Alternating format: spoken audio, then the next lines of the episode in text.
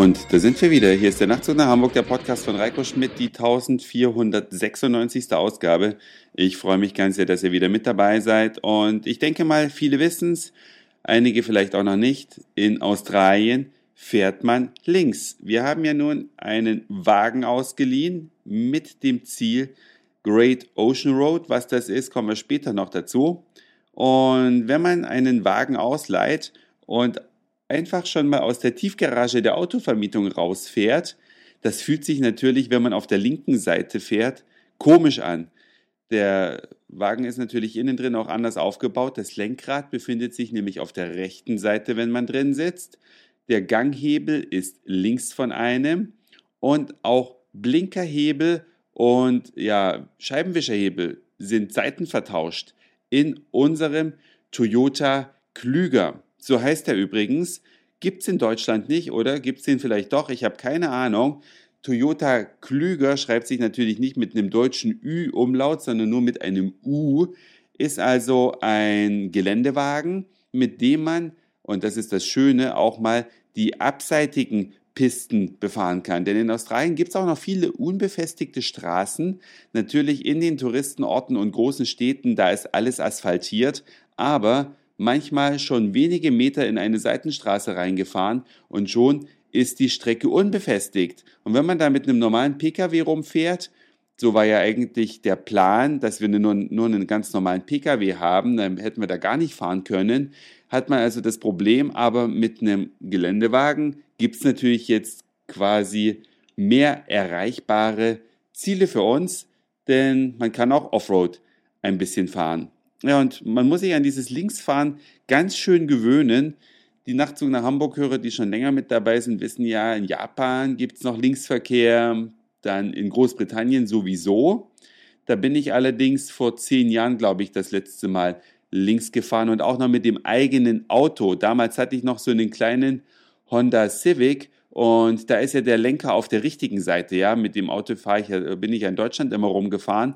Und wenn man im eigenen Auto auf der linken Straßenseite fährt, ist das schon komisch. Aber wenn man dann in einem rechtsgelenkten Auto auf der linken Seite fährt, dann ist die Umgewöhnung noch größer. Aber es ging eigentlich. Es kommt dann irgendwann der erste Kreisverkehr, durch den man natürlich links herum fahren muss. Es gilt die Regel links vor rechts, also eigentlich immer genau umgekehrt wie in Deutschland. Daran habe ich mich mittlerweile auch schon ganz gut gewöhnt. Das Einzige, was noch nicht funktioniert, ist das Blinken.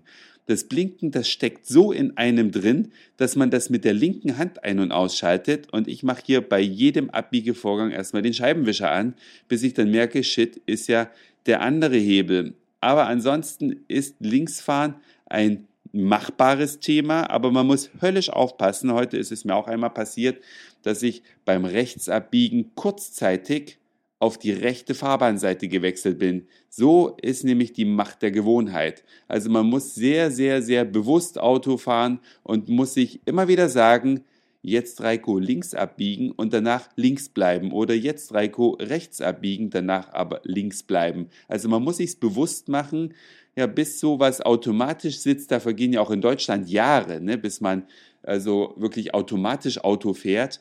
Das wird einem also im Urlaub nicht passieren dass dieser Automatismus so weit eingeht, aber vielleicht kriege ich es mit dem Blinken noch gebacken, dass ich immer mit der rechten Hand den Blinkerhebel bediene, statt mit der linken Hand den Scheibenwischerhebel. Tja, und wie gesagt, auf der Great Ocean Road fährt man zwischen Melbourne im Süden und Adelaide ja etwas weiter nordwestlich ich muss, man kommt ja durcheinander mit links, rechts, oben, unten, Nordwest, alles irgendwie andersrum, außer natürlich Nord, Süd, Ost, West, das ist hier genauso. Und ähm, ein Stückchen dieser Straße heißt eben Great Ocean Road, weil sie direkt am Pazifik entlang führt und wenn ich sage atemberaubend, dann ist das nicht übertrieben. Eigentlich gibt es in der deutschen Sprache kein Wort, was beschreibt, was man empfindet, wenn man diese Szenerie sieht. Wer es kennt und vielleicht zufällig schon mal durch den US-Bundesstaat Oregon diese berühmte Küstenstraße von San Francisco nach Seattle hochgefahren ist, der kann es in etwa nachempfinden. aber nur, wenn an den Tagen, wo er da lang gefahren ist, auch ordentlich Wind ging, sodass man wirklich meterhohe Wellen hat. Ein Spektakel ohne Ende und entlang dieser Route gibt es viele, viele schöne Dinge zu sehen, da komme ich aber noch im Einzelnen drauf. Die Great Ocean Road beginnt im Surferparadies Torquay oder Türkei Torquay, irgendwie. Hier in Australien werden die Orte sowieso alle ganz, ganz anders ausgesprochen, denn äh, Sydney heißt Sydney und Adelaide, so wie wir das immer aussprechen, heißt Adelaide. Und die Hauptstadt hier, die heißt nicht Canberra, sondern Canberra. Und es gibt noch jede Menge anderer Bezeichnungen, deswegen man weiß nie, wie man es so richtig ausspricht und man hört es teilweise auch in unterschiedlichen Versionen. Deswegen Turkey vielleicht oder Torquay heißt das Surferparadies, was jeder Surfer auf diesem Planeten kennt, weil es die besten Wellen auf diesem Globus hat. Waren allerdings, als wir da waren, wenige Surfer da, da noch die Vorsaison ist. Der Sommer beginnt ja gerade erst, es ist also noch recht kühl und entlang unserer Route hat uns der Reiseführer dann empfohlen, sollen wir doch an einem Golfclub mal abbiegen. Ja, zum Golfspielen, aber nicht, sondern weil es dort Kängurus gibt. An diesem Golfclub dann standen allerdings große Schilder, dass man nicht zum Känguru gucken da reingehen darf. Aber es gilt auch hier, wie es in den Wald reinruft, so schalt es zurück. Es ist noch Vorsaison. Es gibt nicht so viele Touristen in Australien, so dass es dort auch noch nicht so nervt. Und eine nette junge Dame namens Beatrice, die äh, hat ja, wie soll man sagen, unsere Herzen im Sturm erobert. Sie hat uns Karten geschenkt von diesem Golfclub. Sie hat sich riesig gefreut, mal zwei Deutsche zu treffen, ein bisschen Smalltalk zu halten und natürlich durften wir Kängurus angucken und fotografieren. Und das ist unbedingt erwähnenswert. Diese Kängurus, die da rumliefen, die waren vielleicht so, wenn sie aufrecht standen, in Meter 50 hoch. Ja, größer waren sie nicht, aber wenn sie vorbeirennen und eine kleine Herde kam vorbei gejumpt, dann werden sie natürlich ein bisschen größer als man selbst ist und sie springen tatsächlich nur auf ihren Hinterbeinen. Wenn sie sich langsam bewegen, sieht man aber auch mal, wie sie sich auf allen Vieren bewegen.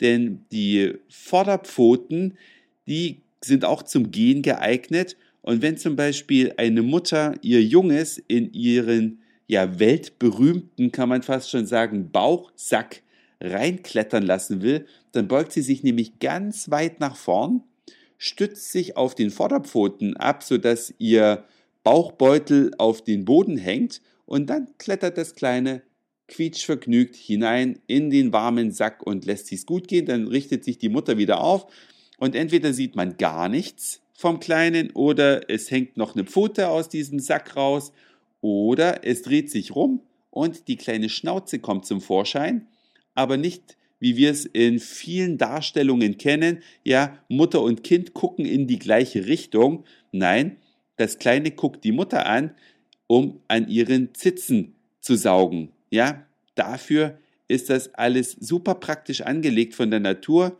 Und dann hat dieser kleine Kerl da bei Mama was getrunken. Das sind Anblicke, Leute, die vergisst man wahrscheinlich nicht.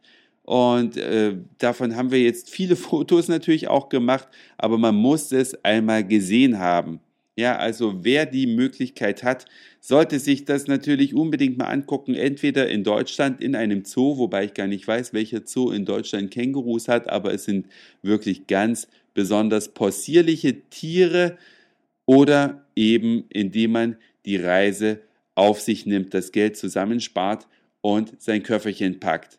Es ist sehr, sehr schön. Ja, und weiter ging dann die Reise nach Lorne, wird Lorne geschrieben, auch ein Ort an der Great Ocean Road. Man kommt da an, es wird ja sehr zeitig dunkel, ja, um 17 Uhr Ortszeit geht die Sonne unter und um 18 Uhr ist es schon fast stockdunkel.